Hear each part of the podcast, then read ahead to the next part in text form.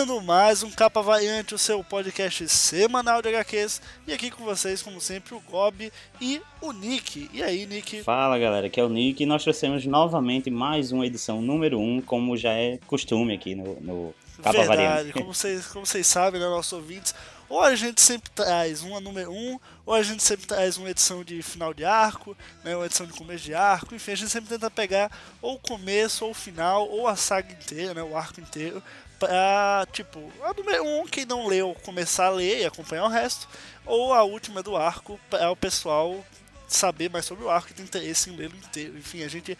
Não, não é uma coincidência, isso é proposital, tá, gente? Enfim, hoje nós vamos falar de The Wildstorm número 1, o retorno do selo Wildstorm, do universo aí do Stormwatch, né, do Wildcats, essas paradas todas aí que eu não faço uma mínima ideia do que são, porque eu li pouquíssimo disso. Mas, Nick, e você? Você eu soube que você também não leu muito, não, né? Não, é. Eu, quando eu acompanhava mais os quadrinhos e tal, eu sempre fui mais X-Men, Marvel, quando era mais garoto. E, sinceramente, as, as HQs da Wildstorm, da, da Wildcats, principalmente assim, eu, eu nem suportava, na verdade, sabe? Eu olhava aqueles heróis assim, cara, não me chamava atenção em nada, sério. Eu nunca fui muito fã não, cara. dos caras. É, eu sempre via aqueles personagens assim, era, era muito muito músculo, muita gente cromada e cores que eu não conseguia me identificar assim nos personagens. Por exemplo, você vê o Capitão América ali, ele tá ali vermelho, azul e branco, você vê o Homem-Aranha ali vermelho, azul. Você sabe, consegue olhar para as cores do, dos personagens e, e, sabe, associar eles àquelas Sim, cores. tem uma proximidade maior. Exato. Também, né? na, Wild, na, na Wildcats e Stormwatch e essas coisas todas, eu não conseguia, era tudo muito cromado, cara, sabe? Era tudo prateado, era, era sempre armaduras e, e placas de metal com preto, armaduras e placas de metal com vermelho, ou, ou rosa, ou roxo, sempre era assim aí. Eu não curtia muito, cara, para falar a verdade, sabe? Pois é, então quem está ouvindo sabe que vai ouvir aqui a opinião de duas pessoas que não acompanhavam, não são especialistas no antigo universo que já existia, ou seja, nós estamos entrando aqui no nesse seu novo Wildstorm de cabeça limpa, assim, sem nenhuma, nenhuma ligação com o passado que o selo já teve. E talvez sejamos pessoas como vocês, né? Talvez vocês estejam pegando para ler é, Wildstorm 1 agora também sem conhecimento prévio. Então a gente vai junto aqui. Verdade. É, desbravar esse universo aí. Pois é, cara. Eu, o mais legal disso tudo, para começar, é que quem tá no roteiro, né, quem foi contratado aí um pacote de dois anos para fazer as revistas desse selo Wildstorm, foi o Warren Ellis, cara. Eu já achei isso extremamente positivo. Foi, inclusive foi isso que me levou a ler essa edição número 1 um, que vai continuar fazendo ler. Do, do Warren Ellis, pelo menos eu já li o Planetary, né? Que é do, do mesmo, pelo menos é do mesmo universo, assim. Então, é o que eu acompanhei dessa, dessa turma Wildstorm e tudo mais. O que eu acompanhei foi Planetary. E mesmo assim, alguns volumes, mas, cara, é incrível. O cara escreve muito bem. E a fase dele no, no Hellblazer, né? Com Constantine. Então, foi, a, foi o que eu acompanhei do, do Warren Ellis o que eu acompanhei mais de perto. Mas o que a gente tem aqui nesse desse selo agora é mais ou menos o que teve com o Jared Way ali com o Young Animal, né? Ele, está iniciando toda uma nova linha editorial que ele está à frente, assim. Então a gente não, tem, não tá apenas falando de uma revista número um, a gente está falando de um início de todo um novo universo coeso, sabe? Revistas interligadas. Exato. E, e quem é fã de Castlevania aí também está conhecendo o Ellis agora, provavelmente, porque é ele que vai escrever a adaptação animada do Castlevania 3 que está fazendo para o Netflix.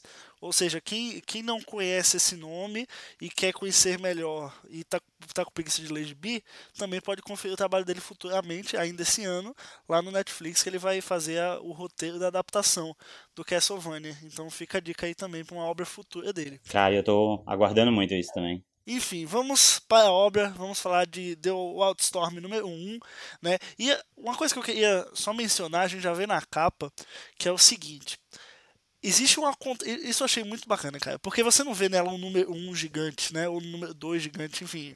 A gente não vai ver isso nas revistas. O que a gente tem é um contador. Porque como o Ryan Ellis ele foi contratado para dois anos para fazer essa revista, é, existe um contador na capa que vai do 1 ao 24, que são justamente 24 meses aí desses dois anos de contrato. Sim, achei isso bem isso legal. aí, eu acho que se, se, se a DC renovar com ele.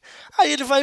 Aí a 25 vai ter um contador de 25 a 48, algo assim. Eu acho que assim, não vai acabar no 24 se der certo a parada. Mas eu acho legal ter isso porque dá uma, uma noção de, de continuidade da coisa, sabe? Achei isso muito legal, muito criativo. É, um contador é uma parada legal. Você sabe, fica assim a impressão de que já tá tudo planejado até aquele ponto. Claro que não tá cada edição já roteirizada e tudo mas você fica com essa sensação de que, olha só, tem a, a história tudo isso e a gente tá aqui. E tem um marcadorzinho, né, no contador. Achei bem legal. Exato. Não, e até se ele renovar, ele pode fazer com que essa edição número 24 seja como se fosse um final de temporada, né? Então, e aí a partir da 25 vem uma nova é, uma nova fase, entendeu? Ele pode fazer algo do tipo também. É bem bacana essa, essa ideia mesmo. Não sei se é isso que ele vai fazer. Mas enfim, indo para a história em si, Nick, você entendeu algo, meu querido? Cara, é, meio, é assim, né? Novamente, eu não sei até que ponto o fato de a gente não ter lido, assim, Authority e tudo mais aquilo, é, a gente fica meio perdido nessa edição. Eu fiquei bastante, mas ao mesmo tempo você vai sacando o que está acontecendo. Você vê que tem uma equipe em campo ali é, em missões, né? Você vê personagens ali que você vê que, tá, que eles estão em missões. Eu achei isso bem legal. Aliás, a primeira página já. É, na primeira página eu já saquei que ia gostar dessa história quando eu vi aquela personagem lá que eu acho, esqueci o nome dela agora, mas enfim. Ela, ela me lembrou a Capitã Marvel, né? Assim, fazendo, fazendo um paralelo é. bem esdrúxulo. Quem tá, quem tá ouvindo a gente, tipo, leu todo o universo antigo que tinha, não sei o que, deve estar tá xingando a gente, porque nem sei se essa personagem apareceu antes. Mas enfim, lembra a Capitã Marvel. Sim, ela, ela, ela, parece ser conhecida, assim, a Devota, no caso. É, mas eu realmente não conheço o personagem. eu gostei que ela tá, ela tá reportando, né, a, a missão dela e tudo mais. Olha, tá dizendo. É, deu, deu alguma coisa errada aqui, a, a, entrevista deu errado. E, cara, que irado, né? Ela tá ali toda melhor de sangue falando é, uma coisa bem simples assim, a entrevista deu errado e tal, e tem um cara com a cabeça enfiada na privada e com muito sangue.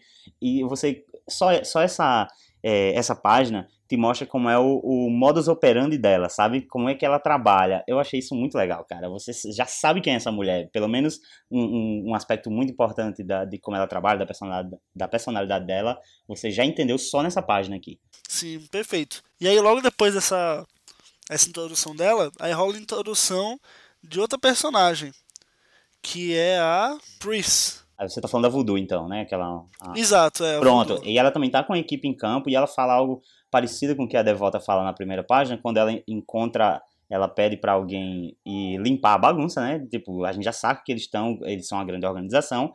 E o rapaz que vem limpar a bagunça da, da Devota, eles, ele se comunica com ela e ela fala: olha, a gente tá em campo, né? Não, não, não se comunica dessa forma. Quando a gente passa pra Voodoo, ela também tá comentando esse tipo de coisa com as pessoas, né? Tipo, olha, não me chama pelo meu nome porque a gente tá em campo, a gente tem que usar codinomes. Então a gente vai sacando como, como isso tudo funciona. Eles estão ali em campo, trabalhando para uma grande organização. É, e a gente também vai percebendo que esse universo é de alta ficção científica, porque a própria Voodoo, ela, eles estão lá em Manhattan, e ela fala que aquele local é, existem muitas propagandas, né? Muitas, muitas, é, muitas telas assim passando sempre propagandas e anúncios em Manhattan. E ela fala que aquele ponto é um ponto meio místico, é um território alienígena e aqueles é, é, é como se aquelas mensagens estivessem sendo enviadas dali, porque por algum motivo de, de ressonância e tudo mais, e tem um alcance maior, uma forma de, de sei lá, da mensagem chegar nas pessoas e capturar elas e tal. Então, isso mostra que existe uma mística muito grande na, na, na história, nesse universo, sabe? É realmente uma alta ficção científica aí. Sim, que ainda, enquanto nessa edição não foi muito explorada, mas eu acredito que edições sequentes, né? É, isso vai ser mais explorado, porque até então o que a revista fez foi introduzir personagens. Ela introduz o Craven, a, a Angela, enfim, vários outros personagens que no final eu acredito que todos estão conectados de alguma forma. Tipo, todos os que a gente viu, eles vão estão conectados de, de alguma maneira, não sei como, mas que, cara, é muito maluca a história, né, velho? Porque, por exemplo, partindo daí tem a introdução da, da Voodoo, e aí tem a introdução da Angela, que ela parece ser meio que uma maluca no, no, no, começo da história, né? E depois a gente vê que ela não é isso, na verdade, ela é, é um robô. Cara, então, no começo eu achei que ela era algum tipo. De, assim que eu vi a forma que ela se comportava, eu achei que ela era algum tipo de androide que não conseguia, não tinha muita, é, muito tato, né? Ela parece não ter muito tato. Eu comecei a ver, cara, essa mulher é um, um robô, algum, algum, alguma coisa do tipo. E quando ela se transforma depois, né, numa uma máquina de combate, sei lá o que que é, e de forma dolorosa e tal, você meio que fica na dúvida, você não entende se, não, na verdade ela é humana e sei lá, o que que ela fez? Ela fez modificações ela nela? Né? Ela fez modificações corporais nela para se transformar num robô, algo assim. Então, realmente não não estou entendendo quem é essa como é essa personagem ainda. Claro, pode ser por falta da leitura anterior, porque essa personagem também parece ser conhecida, mas achei bem intrigante assim, quem é essa personagem. Cara, eu achei legal o design do, do, dela como robô, porque é uma mistura de Predador com, sim, com aquele. O, o, irmão do Ed de Fullmetal Alchemist. Não sei se você, é, você conhece. Sim, conheço. Mas, conheço. cara, é, é uma mistura dos dois, assim. Eu fiquei, caraca, que design maneiro, pô. O desenho se mandou bem aqui. Uhum. Ficou e... bem intimidador, assim. Isso, isso. Eu, eu não gostei muito do, do, do, traço, eu tava gostando do traço, mas na hora da transformação e tudo mais, eu achei que foi ficando meio feio, mas talvez a ideia seja mostrar o quanto é era perturbador a transformação dela, talvez. Então, isso passou bem. Realmente ela ficou muito ameaçadora, por mais que ela esteja. Eu achei isso engraçado. Ela estava se transformando num robô para salvar um cara, mas a forma, a robótica dela é muito ameaçadora, cara. Eu achei isso bem interessante. Não, e o cara é muito louco que esse cara que ela salvou é o mesmo que aparece na publicidade Isso. que a Voodoo vê, que é da, da Halo, né? Que parece uma empresa aí. Eu Exato. Não, também não, não entendo muito desse universo, mas aparenta ser uma empresa importante nesse meio aí. E o mais louco, cara, é que o cara, tipo, quando ela tentou salvar ele, achou que ele estava sendo empurrado, ele não sei o que. Aí depois descobrem que na verdade é um cara que era para matar ele, Isso. só que não conseguiu, mas conseguiu e não conseguiu. Uhum. Não, esse, essa é uma parte muito interessante da revista, porque é, você vai descobrindo as coisas realmente a cada página. Quando ela salva o cara, você imagina ali se o cara, sei lá, se suicidou, alguém tentou assassinar ele. Depois vem a confirmação de que alguma coisa aconteceu, alguém tentou assassinar o cara. Aí você começa a ver tanto a parte, é, a parte da história sendo contada pelo Michael Cray, né, que é o cara que tentou assassinar, que ele é, ele é algum tipo de, de, de caçador de recompensas, qual é? Mercenário, né, um tipo de mercenário, foi contratado para matar o cara, e você vê ele contando a, a, a parte dele da história. Ah, eu fui lá tentar matar o cara, de repente teve uma grande explosão e eu fui jogado para a parede e, e, o cara foi jogado para fora do prédio. Enquanto daí, depois você começa a ver pela parte do próprio... É, é, ele é o CEO da, da Halo, né? Mas eu não lembro o nome dele agora. Marlowe, alguma coisa Marlowe. É, e depois a parte da história através dele, que ele fala, olha, fui lá, eu percebi que alguém estava chegando para mim, para é, para me assassinar ou algo assim, por causa de um, de um alarme, isso aqui, que diz que a pessoa não é humana, então a gente já entende aí que a gente está lidando com pessoas não exatamente humanas. Então aquele acontecimento, então aquele acontecimento a gente já vai vendo tanto pela visão da, da engenheira, depois da visão do cara que tentou assassinar e da vítima. E aí a gente vai Sim, juntando é bacana, cara, como, como a história é realmente uma revelação a cada página, porque uma coisa puxa a outra, sabe? Tipo, uhum. tá, tem uma personagem, aí ela interage com o outro, e aí segue o outro, e aí que interage com o outro, entendeu? A história isso, ela vai isso. seguindo a, a, linha em que os personagens vão se encontrando, não, não a linha tipo, ah, esse é o personagem principal, uhum. sabe? Ou esse é o coadjuvante. Não, tipo, a cada momento da HQ, um personagem é o principal, ele encontra outro, que o principal que encontra outro, e vai seguindo a história por esse viés entendeu? Eu achei bem isso. legal. Isso porque é uma forma de você introduzir os personagens, que são novos, para quem tá entrando agora, e ao mesmo tempo você dá uma noção de, de que parece que todos vão se interligar no final das contas. E tem coisas que vão sendo jogadas uh, uh, antes que vão ser respostas depois. A gente faz uma descoberta sobre esse Marlowe, o CEO da, da Halo.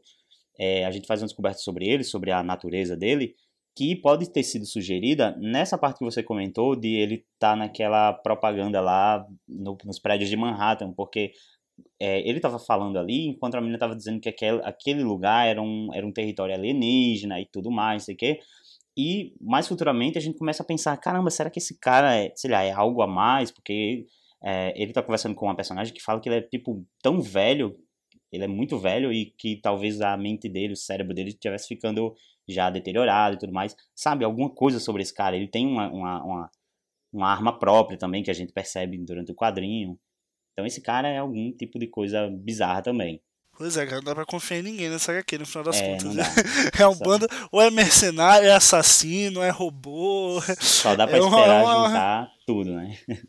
Exato, quando juntar tudo, quem sabe a gente vai começar a entender um pouco melhor as coisas. Por enquanto a gente espera pela edição número 2. Mas o que a gente viu é que o pessoal da, da Halo, eles identificaram essa robô que salvou o cara, o Marlowe, e eles viram que realmente é a Angela. Aham.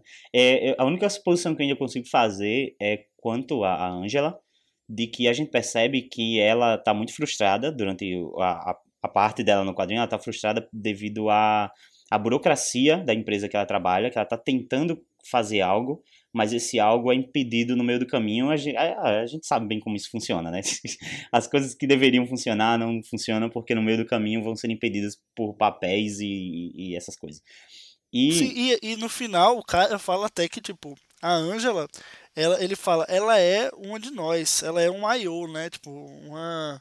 Eu não sei o que isso quer dizer desse universo, mas enfim, ele fala que ela, ela é uma de nós. Vai dizer que ela pode ser, tipo, eles são meio humanos, meio robôs também, sabe? Ou ela faz parte da empresa. Ou, se- ou eu acredito mais que seja uma empresa, porque ele também fala do, do Michael Craig, que foi o cara que foi contratado para assassinar o, o velhote lá.